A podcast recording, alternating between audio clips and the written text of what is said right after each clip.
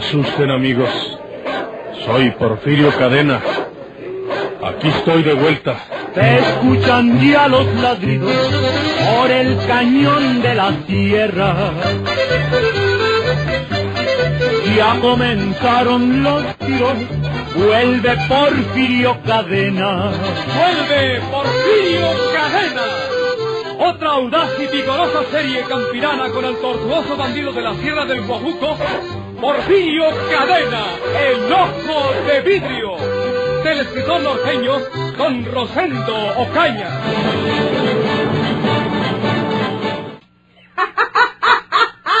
Te creíste, Porfirio. Te creíste porque ahora me necesitas, mondao. Pero debes saber que antes muerta que casar con un bandido como tú. Un día me dejaste en la iglesia vestida de novia. Pues ahora te dejo yo con las ganas de casarte. No tengo nada que decir, María Eugenia. Te desquitaste muy bien de aquello que te hice en Guadalajara. No hay palabras para decirte nada. Pero hay esto. ¡Ay! ¡Desgraciado! ¿Por qué me pegas? ¿Por qué me pegaste? ¡Sáquenme de aquí! ¡Llévenme a mi celda! ¡No quiero seguir viendo esta puerca!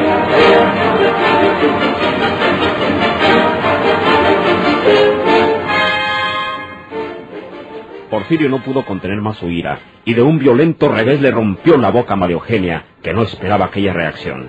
Los celadores se llevaron al bandido de la sierra, y en aquello quedó la festinada boda entre presidiarios. Soy el licenciado Torres, juez noveno de lo penal, a donde corresponde su proceso, señor Cadena.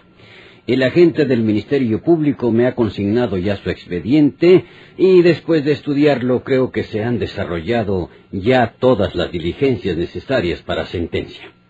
Eh, le aconsejo que se declare culpable para ver lo que podemos hacer por usted. Lo que ustedes quieren hacer conmigo es matarme, licenciado. Da lo mismo que me declare culpable, como que diga que soy inocente. Mi defenso, señor juez, no puede declararse culpable de un delito que no ha cometido. Usted ya no se mete en esto, licenciado Morales. Déjeme solo. Yo sé bien que no nací para morirme de un dolor de muelas, y no me asusta que me manden a fusilar.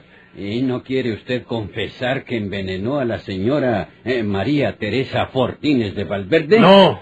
Mm, muy bien.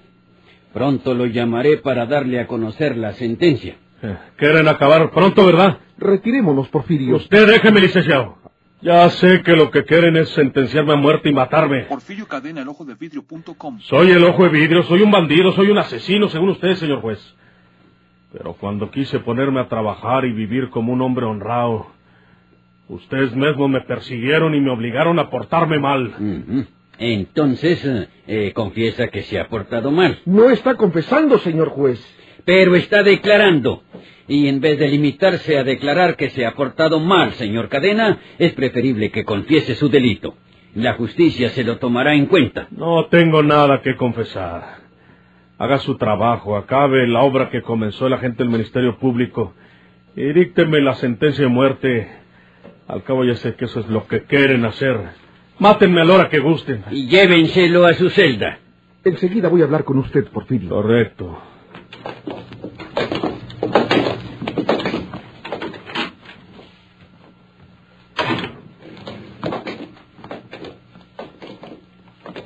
Licenciado Torres, usted debería tomar en cuenta una serie de deficiencias que contiene el expediente respecto a los testigos examinados por el licenciado Galván, Mm. agente del Ministerio Público. Es inútil. Es inútil todo lo que haga usted ahora en este caso, licenciado Morales. Hasta su propio defenso sabe que le corresponde la pena capital. Si usted dicta esa sentencia, apelaremos, licenciado. Y su apelación no tendrá éxito, usted lo sabe. Extraoficialmente, eh, debo decirle que hay órdenes de terminar con ese bandido que ni con su vida paga a la justicia los crímenes que ha cometido en su larga carrera del delito. Pero eso no es legal, licenciado. Si nos apegásemos a la legalidad con su defenso, licenciado Morales, eh, debería estar muerto desde hace algunos años. Apelaremos contra una sentencia injusta, licenciado. Y usted sabe que la sentencia será de muerte y que ese hombre tiene que ser ejecutado. Se lo advierto para evitarle trabajo inútil, pero si le pagan bien y quiere perder su tiempo, puede hacer lo que guste. Bueno, le agradezco que me hable con franqueza, licenciado. ¿Para cuándo piensa usted dictar la sentencia? Pasado mañana. Y le aconsejo que no apele, que no nos estorbe ante un criminal tan peligroso al que no debe dársele tiempo para que haga de las suyas. Eh, déjenos hacer las cosas con la rapidez que el caso requiere. Eso es todo. ¿Mm? Gracias, licenciado. Con su permiso.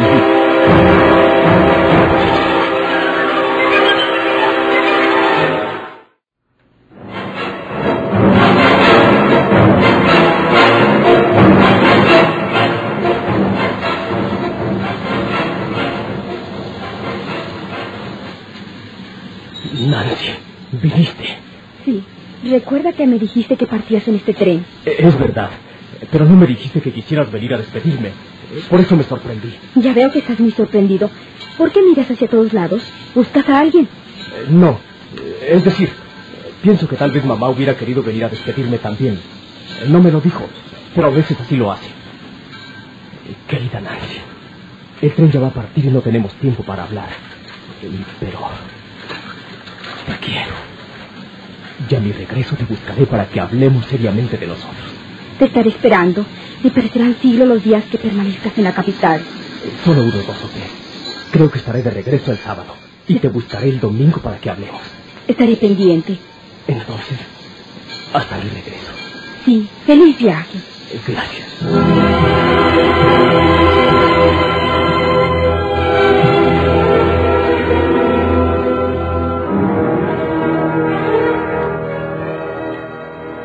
¿Cuál sería la sorpresa de Alejandro cuando al entrar en su compartimiento en el tren estaba esperándole la señorita Elizabeth? Había hablado en el andén con Nancy, mirando hacia todos lados, temeroso de que Elizabeth se presentara por ahí. Y no se imaginaba que lo estaba esperando arriba del tren. Seguramente los había visto desde ahí.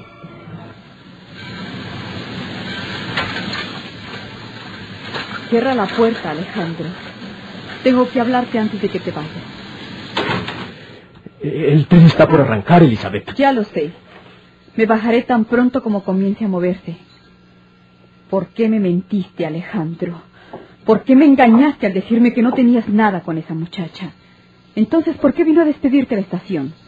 Eh, No te he engañado, Elizabeth. Esa señorita me procura todas las mañanas cuando voy a la oficina. Eh, Tal vez me espía para encontrarse conmigo. No he querido ser desatento. Hoy me ha sorprendido que viniera hasta aquí. ¿Cómo sabía ella que partías en este tren? ¿Por qué conocía tu viaje? Eh, Es que ayer se lo platiqué. ¿Por qué? Eh, Quería desembarazarme de ella para que no fuera acompañándome. Y le dije que tenía prisa porque estaba para emprender este viaje a la capital el día de hoy. Eh, Yo no le dije que en este tren. Ella debe haberlo adivinado. ¿Me dices la verdad, Alejandro? Te juro que te estoy diciendo la verdad. No quiero que vuelvas a hablar con esa muchacha. Ya me he informado acerca de ella. Es una simple dependienta de un almacén de telas. No lo sabía. Eh, Yo nunca le pregunto nada. Eh, Yo procuro alejarme de ella. Es lo que debes hacer. Es verdad que no hay un noviazgo serio entre nosotros, Alejandro. Pero tú sabes que te quiero. Eres inteligente y tienes que haber adivinado mi cariño. Y quiero que sepas que con el amor de una mujer como yo, no puede jugarse. No debe jugarse. Eh, Pensaré en eso, Elizabeth. Piensa en mí, Alejandro, y borra a esa muchacha de tu pensamiento. Ella no representa más que una efímera ilusión juvenil. Yo seré una mujer mucho mayor que tú, pero ninguna te ha de querer como yo te quiero. Ni ninguna se ha preocupado por ti como yo. Te lo he demostrado. Sí, es verdad. Ya se va el tren. Debes bajar ahora, Elizabeth, porque luego no podrás hacerlo. Sí. Hablaremos a tu regreso. Mucho cuidado con tu trabajo. Recuerda que tendrás contigo más de 70 mil pesos. Una grave responsabilidad. Eh, sí, no te preocupes. Apúrate. Tú no me quieres, Alejandro, pero serás mío y no te arrepentirás. Buen viaje. Eh, Gracias, Elizabeth.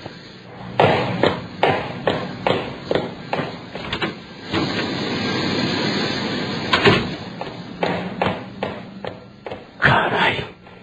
¿Cómo se le fue a ocurrir a Nancy venir a la estación? Elizabeth nunca ha venido a despedirme. Lo hizo porque algo sospechó. No tuve valor para decirle la verdad. Si te digo que estoy enamorado de Nancy, ¿qué no haría en mi en contra mía? Despechada, rechazada.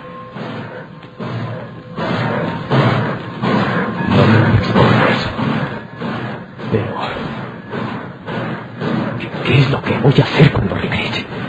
Entonces tendré que decirle la verdad Elizabeth y que pase lo que tenga que pasar. No la quiero. No me voy a casar con ella. Ha hecho mucho por mí, pero no puedo sacrificar mi felicidad por ella.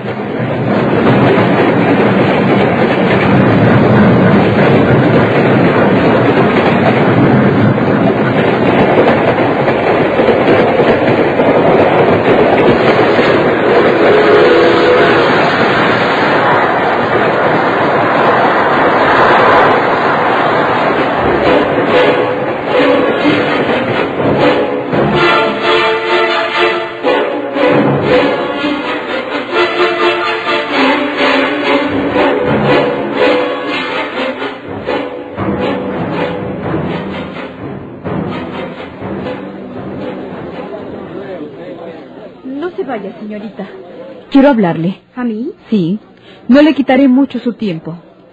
Soy Elizabeth N. Murillo, jefe de la oficina donde trabaja Alejandro Ruiz, en la compañía manufacturera del norte.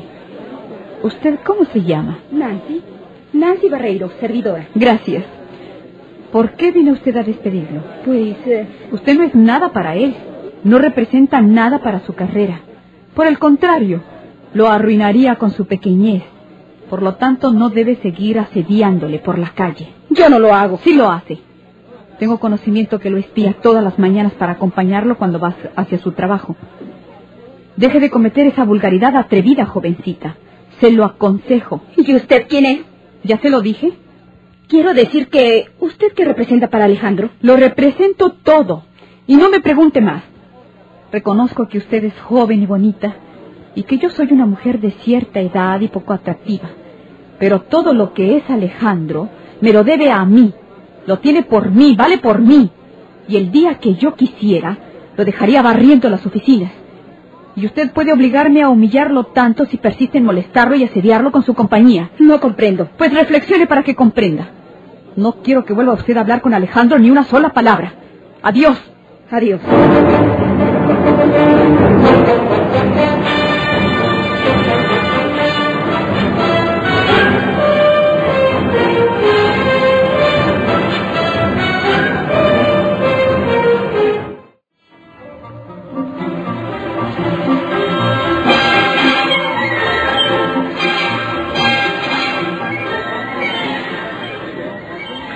Aquí tiene su llave, señor Ruiz. La persona que lo estuvo llamando por teléfono en días pasados le habló hace como una hora y le dijimos que usted regresaría a su cuarto más tarde. ¿No dijo su nombre? No, señor. Le pregunté si quería dejarle recado, pero dijo que no, que hablaría con usted eh, cuando viniera. Está bien. Gracias. A usted, señor Ruiz.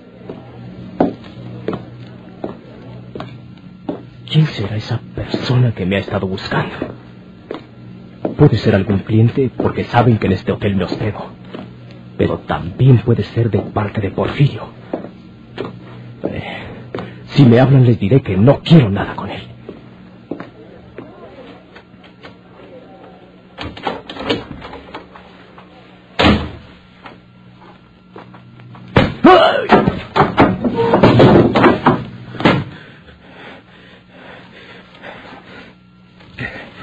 El portafolio. Aquí debe traer el dinero. Sí. No me pague por esto, con tal de quedarme con el dinero.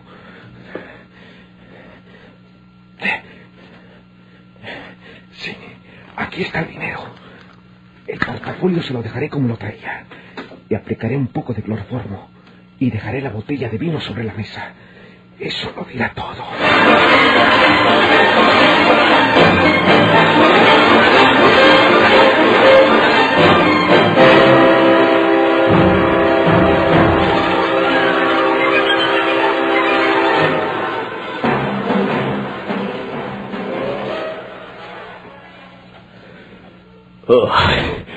¿Qué, ¿Qué, fue esto? ¿Qué, qué me pasó? Me duele la cabeza.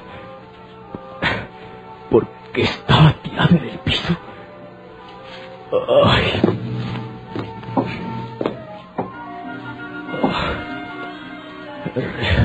Recuerdo que yo venía. ¿Qué? qué? Una botella de botella no la traje yo. Alguien tiene que haberla puesto aquí.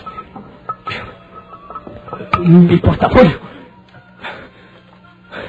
Ah, ahí está. No tiene el dinero. Me han robado. Ahora comprendo. El ladrón estaba esperándome detrás de la puerta y me golpeó en la cabeza cuando entré. Hablaré a la administración para que avisen a la policía.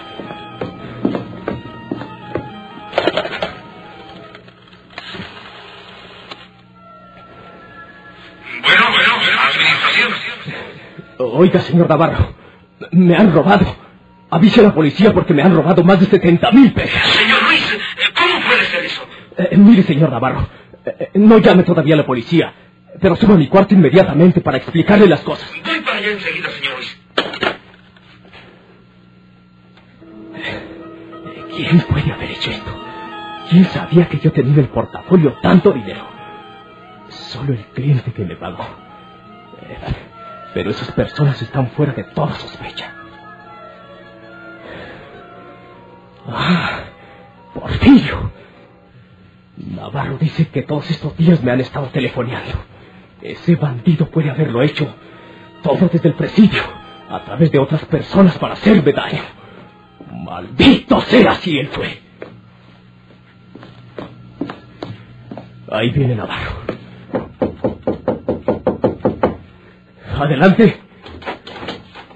Eh, señor Luis. Me robaron, Navarro.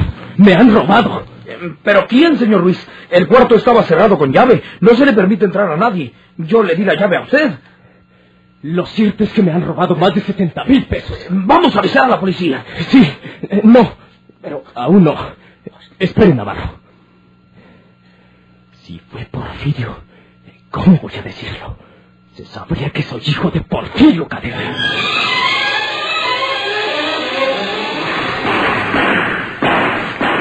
Soy Porfirio Cadena. Aquí estoy de vuelta. Que tiemblen sus enemigos o que abandonen la tierra. Ya comenzaron los tiros, vuelve Porfirio Cadena. ¡Vuelve Porfirio Cadena! Por esta estación y a la misma hora, sigan escuchando los emocionantes capítulos de esta nueva serie campirana del borrascoso bandido de la Sierra del Guajuco, Porfirio Cadena, el ojo de vidrio. Muchas gracias por su atención.